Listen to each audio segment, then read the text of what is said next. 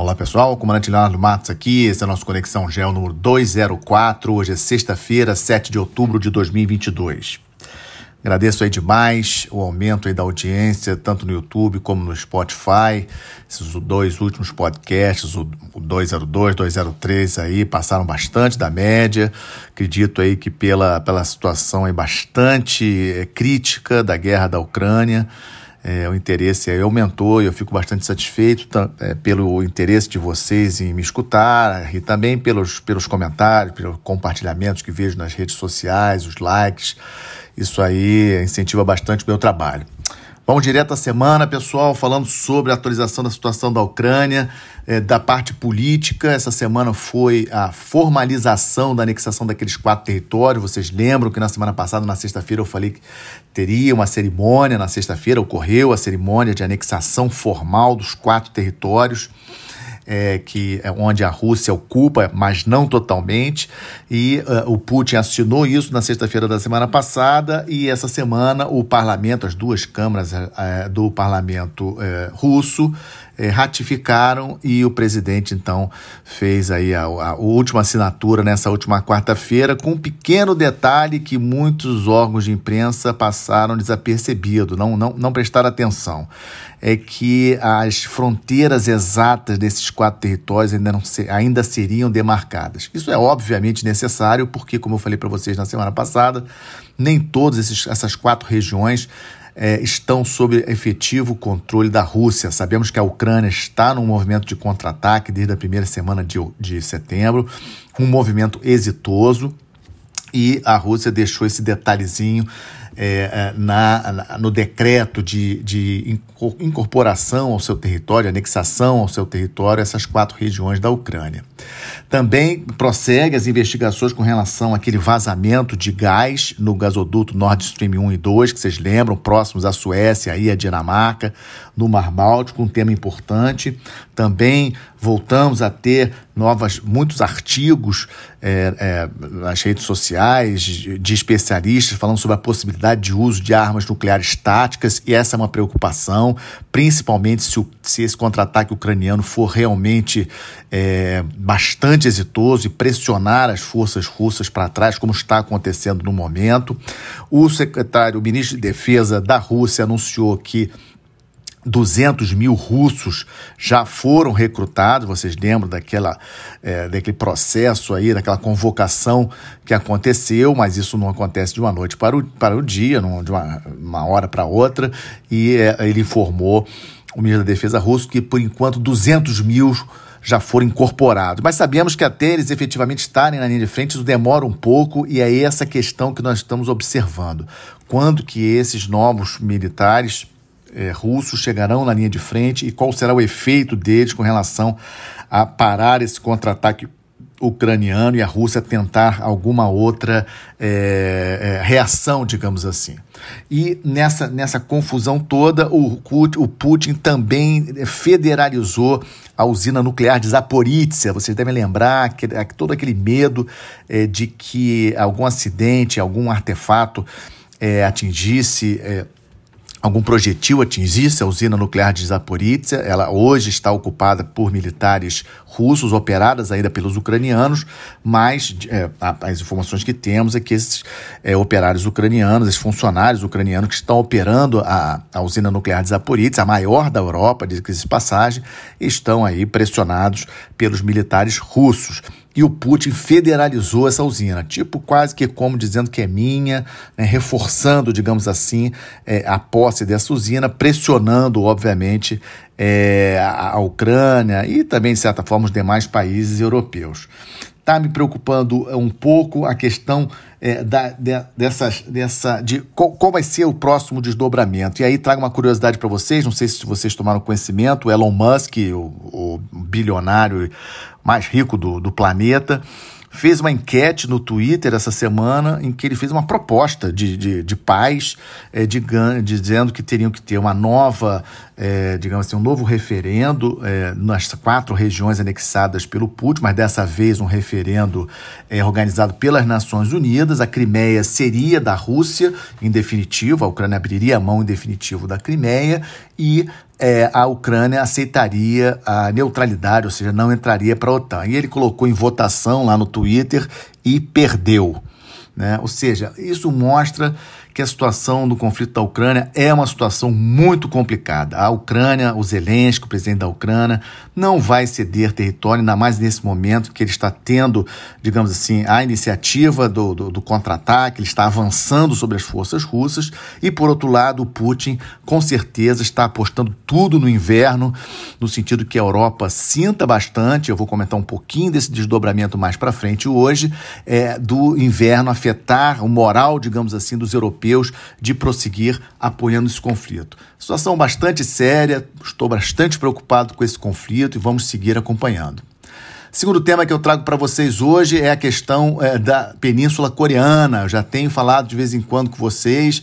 Nessa semana a coisa realmente complicou ainda mais porque depois de cinco anos um míssil balístico norte-coreano passou sobre o território da, do Japão. Vocês imaginam um míssil sendo lançado da Coreia do Norte, vindo em direção ao território japonês, passando por cima do território japonês e caindo a leste do Japão. Isso, isso, isso aconteceu na terça-feira dessa semana, levou muita atenção ao Japão e, obviamente, a toda a região. Os Estados Unidos, junto com a Coreia do Sul, num movimento até inédito, é, responderam fazendo lançamentos de mísseis, alegadamente exercício de lançamento de mísseis ali no Mar do Japão, entre a Península Coreana e o Japão, e a, a, situação na região está bastante tensa. Os Estados Unidos tentaram levar para o Conselho de Segurança uma acusação formal contra a Coreia do Norte, mas foram barrados por Rússia China, e obviamente teve um protesto é, da embaixadora americana na ONU com relação a isso, dizendo que Rússia e China protegem a Coreia do Norte. E realmente protege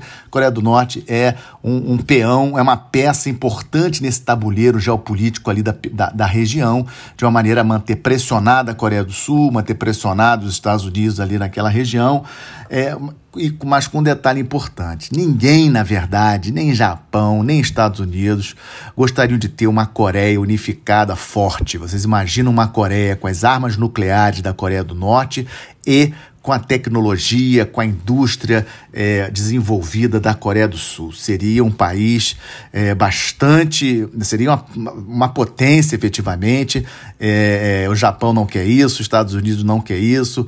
Ou seja, é uma região tensa, nós não sabemos é, o que pode dar na cabeça do Kim Jong-un, ditador da Coreia do Norte, e também seguimos acompanhando. E falando de seguir acompanhando, vamos para a terceira parte do nosso Conexão 204, visita do ministro de Relações Exteriores dos Estados Unidos da América do Sul e, curiosamente, a três países é, a, mais à esquerda, digamos assim, e relativamente contrários à política é, dos Estados Unidos na região. Ele começou pela Colômbia, um tradicional parceiro dos Estados Unidos. O Blinken chegou na segunda-feira a Bogotá, se reuniu com Gustavo Petro, então foi segunda e terça-feira. É, é sabemos que o Gustavo Petro é o primeiro presidente de esquerda a, a, tomar posse na Colômbia.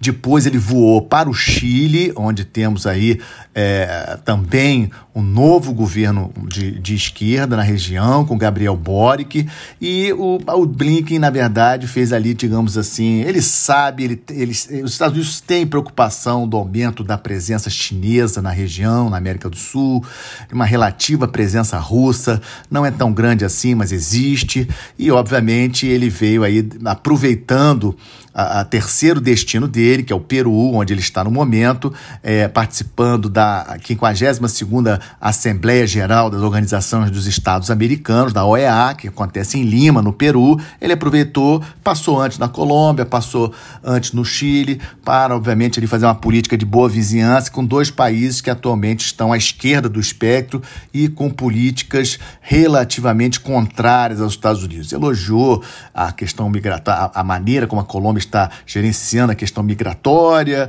e também sinalizou ao Chile novas possibilidades aí na parte econômica. No Peru, Ele chegou na quarta-feira à noite, ontem foi a abertura da, da Assembleia eh, da Organização dos Estados Americanos e hoje, sexta-feira, a Assembleia encerra e vou falar um pouco dessa Assembleia é, na semana que vem. Vamos ver o que sai na declaração final, que só sai no final do dia de hoje. É, provavelmente alguma coisa sobre Nicarágua, situação de segurança do Haiti também, talvez alguma coisa em relação à Venezuela, vamos aguardar. Ou seja, sobre essa resolução falarei na semana que vem. Também estamos de olho nos efeitos do novo corte de petróleo da OPEP, reunião ocorrida nessa quarta-feira dessa semana em Viena. Vejam como que o mundo é realmente realista, realismo público, puro, os interesses de cada país é que no final das contas acabam prevalecendo. Com toda essa questão da inflação global, uma guerra acontecendo na Ucrânia, de, de, digamos assim, de efeitos que a gente ainda não sabe até que ponto isso vai causar na, na no mundo, inclusive aí com essas questões aí de ameaça de uso de arma nuclear é, algo horrível até de imaginar, e a OPEP vai e corta 2 milhões de barris de produção diário para poder fazer subir novamente o preço do barril. Sabemos aí que o preço do barril estava oscilando em torno de 90 dólares, já chegou a 120 dólares, e com essa ameaça de recessão global, a China também não conseguindo avançar na parte econômica, o preço caiu, e aí na reunião da OPEP eles já resolvem cortar a produção, ou seja, para jogar novamente o preço do petróleo para cima, os Estados Unidos não gostou. Os Estados Unidos estão com reservas, suas reservas estratégicas foram utilizadas para segurar o preço do combustível dentro dos Estados Unidos. Não vamos esquecer das eleições de meio de, de mandato né, para o Congresso americano, que vão acontecer agora no início de novembro. O Biden, obviamente, muito preocupado com isso. A Europa, preocupadíssima com a questão da energia. E vai a OPEP nessa quarta-feira e não quer saber, junto com a Arábia Saudita, a Rússia participando também como convidado nesse OPEP, que eles chamam, né? A Rússia faz parte, de, ela não é integrante formal da OPEP, mas faz parte desse OPEP que chamam, eles aumentaram e eles cortaram a produção para poder aumentar o preço do barril de petróleo, que já, já sinalizou nessa direção.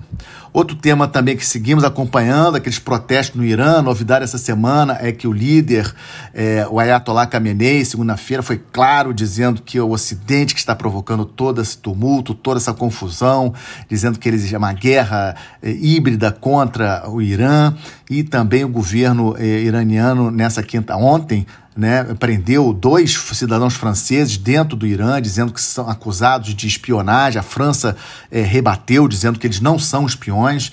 Ou seja, a situação no Irã também ainda bastante complicada. Os protestos a gente vê aí pela internet, recebe diariamente, recebe diariamente vídeos de, de jovens mulheres iranianas protestando é, contra aquela morte daquela, daquela jovem de 22 anos, a Masa Amini é, que foi morta dentro de uma prisão iraniana, ou seja, seguimos aí de olho na situação é, do Irã.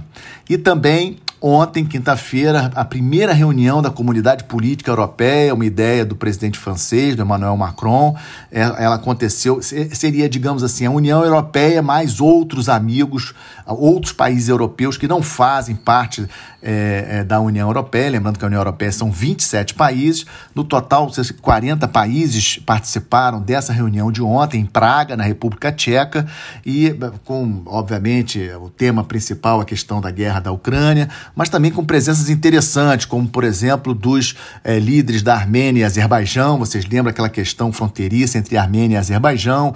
O presidente turco, o Erdogan, aproveitando ali para conversar com os dois países, etc. Mas isso, obviamente, causa tensão. É, lembrando que a Turquia não é a União Europeia, a Armênia não é a União Europeia, nem a Azerbaijão. Mas a presença desses três líderes lá, obviamente, incomoda países, por exemplo, como a Grécia. A Grécia é a União Europeia, Chipre, o Chipre é a União Europeia e tem problemas aí, principalmente com relação à Turquia.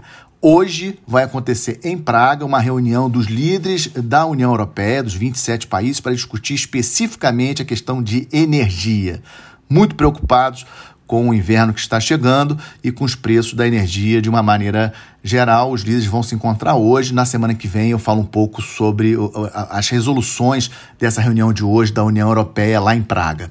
Fechando com uma boa notícia, como sempre, é, achei muito interessante ontem o lançamento exitoso é, de uma espaçonave pela NASA e é, para levar novos astronautas, quatro astronautas para a Estação Espacial Internacional. Mas por que, que é uma novidade isso e por que eu trago como uma boa notícia? Porque eram dois é, americanos, um japonês e uma cosmonauta russa. Achei isso muito interessante, muito bacana. Nós estamos no meio de um conflito muito sério na Ucrânia, com possibilidade de uso de arma nuclear, e mesmo assim ainda vemos aí um fio de esperança, de bom senso e abrindo a possibilidade de uma espaçonave, é, de um foguete americano levar ao espaço, levar até a estação internacional uma cosmonauta russa. Lembrando que a estação internacional é, é, abriga astronautas de vários países, né, não apenas dos Estados Unidos, inclusive da Rússia, e durante muitos anos é, astronautas americanos também pegaram carona em espaçonaves russas é, para a estação é, espacial internacional. Então achei excelente notícia e é mostrando mostrando que temos sim esperança de uma paz é, com relação a esse conflito da Ucrânia, que a gente possa voltar um pouco à, à vida é, mais normal, digamos assim. Um excelente final de semana para todos, uma boa semana, até a próxima sexta-feira. Muito obrigado.